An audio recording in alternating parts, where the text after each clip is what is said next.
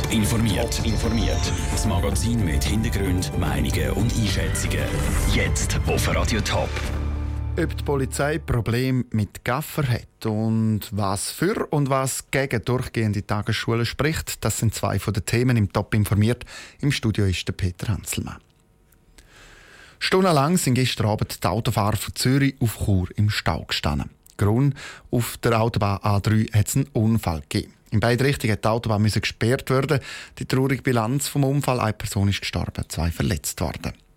Wenn so Unfälle passieren, sorgt in letzter Zeit nicht nur der Unfall selber, sondern auch Gaffer für Schlagziele. Also Menschen, die vor Ort sind und dort mit ihrem Handy Fotos machen und so noch die Einsatzkräfte behindern. Der neue Schäfer hat mit dem Stefan Oberlin von der Kantonspolizei Zürich über den Unfall gestern Abend geredet und wollte wissen, ob Gaffer ein Problem sind. Also Gaffer, das kann durchaus, je nach Ereignis, kann das ein Thema sein. Jetzt sind wir dort aber an einer komfortablen Lage gewesen. Das heisst, der Ort, der war wie ein Taleinschnitt gewesen.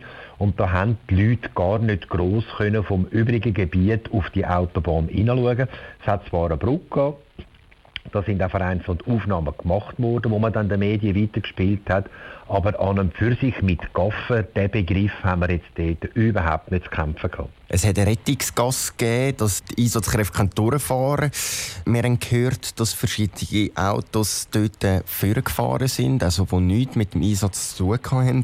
Haben Sie das bemerkt oder ist das während dem Unfall eigentlich ja, wie gleich. Also da kann man nicht auch noch Auge drauf haben. Es ist eine zweischneidige Sache, oder? Wenn es so eine Rettungsgasse ist. Ich meinte, dass es bei den Leuten in den Köpfen sein dass die auf der rechten Spur rechts gehen, die auf der linken links. Und wenn man einmal dort ist, würde man auch dort bleiben, weil wenn ein Rettungsfahrzeug durch ist, dann kann durchaus auch ein zweites noch folgen. Wenn es dann so Leute gibt, die den Eindruck haben, äh, die Gasse sei jetzt auch da, dass sie das als Privatperson können nutzen und dann dort würden die Führer fahren, wenn man solche Leute natürlich dann würde sehen und ertappen, würden die natürlich auch zur Anzeige gebracht. Haben Sie denn das Gefühl, dass bei diesen Umfeld die Leute genug sensibilisiert sind, also dass die gut mithelfen, dass sie genug zur Seite gehen oder auch nicht irgendwie schauen können, dass das in der Schweiz eigentlich nicht so ein grosses Problem ist, dass man die Leute noch zurechtweisen muss während einem Unfall?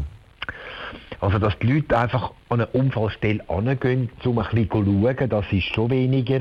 Aber ich glaube, es ist im Menschen dass wenn er an einer Unfallstelle vorbeifährt, dass er dann einen Blick darauf wirft. Das ist also nicht sonderlich verwerflich. Aber ich finde, es nimmt dann ein, bisschen ein Ausmaß, das wieder anständig, noch korrekt ist, wenn man dann noch eine Aufnahme macht, allenfalls sogar während dem Fahren, oder wo man sogar noch Opfer könnte sehen oder Verletzte.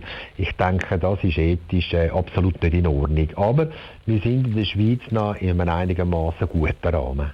Der Stefan Oberlin von der Kantonspolizei Zürich, der gestern Abend bei Unfallstelle war, im Gespräch heute mit dem Noah Schäfer. Gemeinden sollen für alle Kinder Tagesschulen vom Morgen am 7. bis am Abend am 7. anbieten. Und das gratis. Das wird die sogenannte 7-to-7-Initiative im Kanton Schaffhausen. Welche Chance sich die Befürworter für Initiativen erhoffen und was die Gegner befürchten? Im Beitrag von Raphael Wallimann. Das Berufs- und das Familienleben soll besser unter einen Hut gebracht werden. Darum wollen die Initianten von der 7 to 7, dass es für alle Kinder, die im Kindergarten oder in der Primarschule sind, ein Tagesschulangebot gibt. Der Schaffhauser Regierungsrat rechnet mit Kosten von etwa 10 Millionen Franken jährlich, würde die Initiative angenommen werden. Diese Kosten wird die Bevölkerung mit den Steuern zahlen. Und genau da sieht Mariano Fioretti, SVP-Kantonsrat, das Problem. Alle müssen mitzahlen, egal ob sie das Angebot nutzen. Also man kann es vergleichen, sie müssen das GA kaufen, obwohl sie gar nicht Zug fahren. Es ist einfach nicht gut aufteilt so. Also wenn, dann muss man für eine Leistung zahlen und das sieht die Initiative eben nicht vor und darum ist sie wirklich weit weg von Gut und Böse. Ein GA kaufen, das nicht einmal gebraucht wird, meint also der Mariano Fioretti. Für die Anna Neff, AL-Präsidentin und Mitinitiantin, ist das ein schlechtes Beispiel und bringt gerade ein eigenes. Es ist ein Solidaritätsprinzip, wie wir in ganz vielen anderen Sachen auch haben. In der Schweiz zum Beispiel, ich fahre kein Auto, ich bin auch kaum Mitfahrerin, ich fahre kaum Bus, sondern bin immer mit dem Zug unterwegs. Wegen dem zahle ich mein Leben lang auf die Straße, so wie ich halt für das Militär Steuern zahle, wo ich eigentlich auch bisher keinen direkten Nutzen davon habe. Außerdem würden mehr Leute arbeiten, wenn ihre Kinder in die Tagesschule gehen könnten, ergänzt Anna Neff. Das würde der Wirtschaft helfen. Anders sieht es der Marcel Sonderegger, Präsident der FDP im Kanton Schaffhausen. Die Kosten der 727 sind einfach zu hoch. Darum unterstützt die FDP den Gegenvorschlag vom Regierungsrat. Der will, dass die Gemeinden nicht Tagesschulen anbieten sondern dürfen. Das heisst, dass jede Gemeinde dann ihre eigene Lösung finden kann.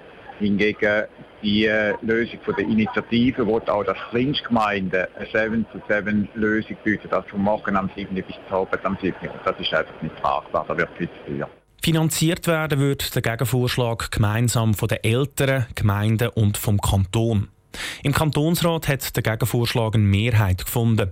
Von ganz links will er aber nicht unterstützt, weil er zu wenig weit geht, und von ganz rechts nicht, weil er immer noch zu weit geht. Der Beitrag von Raphael Wallimann. Über die 727-Initiative stimmen die Schaffhauserinnen und Schaffhauser dann am 26. November ab.